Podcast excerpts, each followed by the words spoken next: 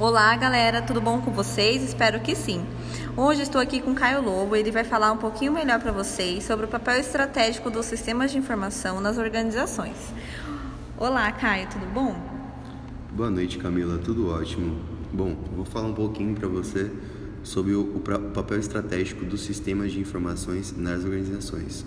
Temos aí o quadro ambiental, que seria o planejamento de estratégica dos sistemas de informação fatores críticos de sucesso. A globalização de mercados, finanças e informações logísticas.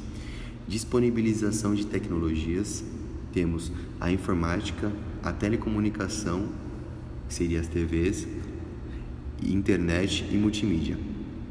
Qualidade produtiva, competitividade, consumidores exigentes cada vez mais e redução de custo. Quem hoje em dia não gosta de pagar um pouquinho menos?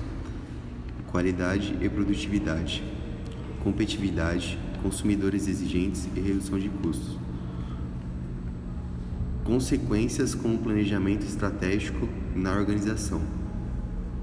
Negócio, missão, objetivo, fatores chaves de sucesso, pontos fortes e pontos fracos.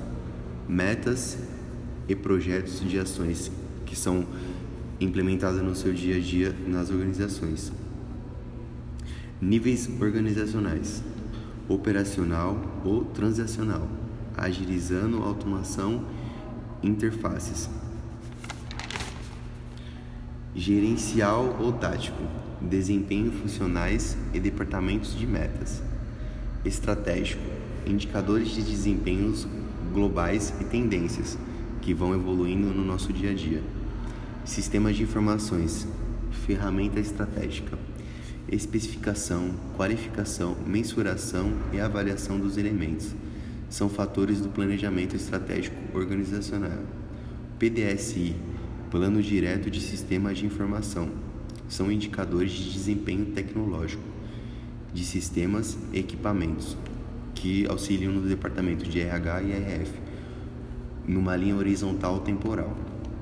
Fatores críticos para o sucesso apoio e comprometimento de alta direção, envolvimento global das funções na organização, alinhamento com o planejamento estratégico na organização, instrumentos de mensuração, controle e acabamento, base tecnológica atual, acessível a tecnologias e automação, banco de dados, linguagens, arquiteturas de softwares e de hardwares recursos humanos, materiais e financeiros, treinamento, suprimento e envolvimento de todos.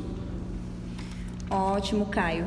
Bom, depois de tudo que você me falou, quais foram as vantagens que esses sistemas integrados influenciaram nas organizações e trouxeram para o nosso dia a dia? Bom, Camila, é, com esses sistemas de integração, a qualidade de conversação entre os departamentos cresceu cada vez mais com a facilidade de você estar tá gravando um uma determinada informação no sistema e ela ficar ali gravada para qualquer outro tipo de setor ou departamento dentro da sua organização, tá podendo ter um acesso rápido e fácil, isso compôs que os departamentos conversassem entre si, facilitando a velocidade da informação. E todo mundo sabe que hoje em dia, no pleno século XXI, a gente depende muito da informação e da agilidade que ela chega né, com com a pressa e agilidade que ela chega na mão de todos nós, facilitando é, essa agilidade no nosso dia a dia, para que as pessoas não fiquem mais dependendo umas das outras, com, esperando a pessoa sair de uma reunião ou desligando um telefonema. E esses sistemas foram é, feitos especificamente para esse tipo de situações, para que essas pessoas não tenham essa dependência que antigamente existia.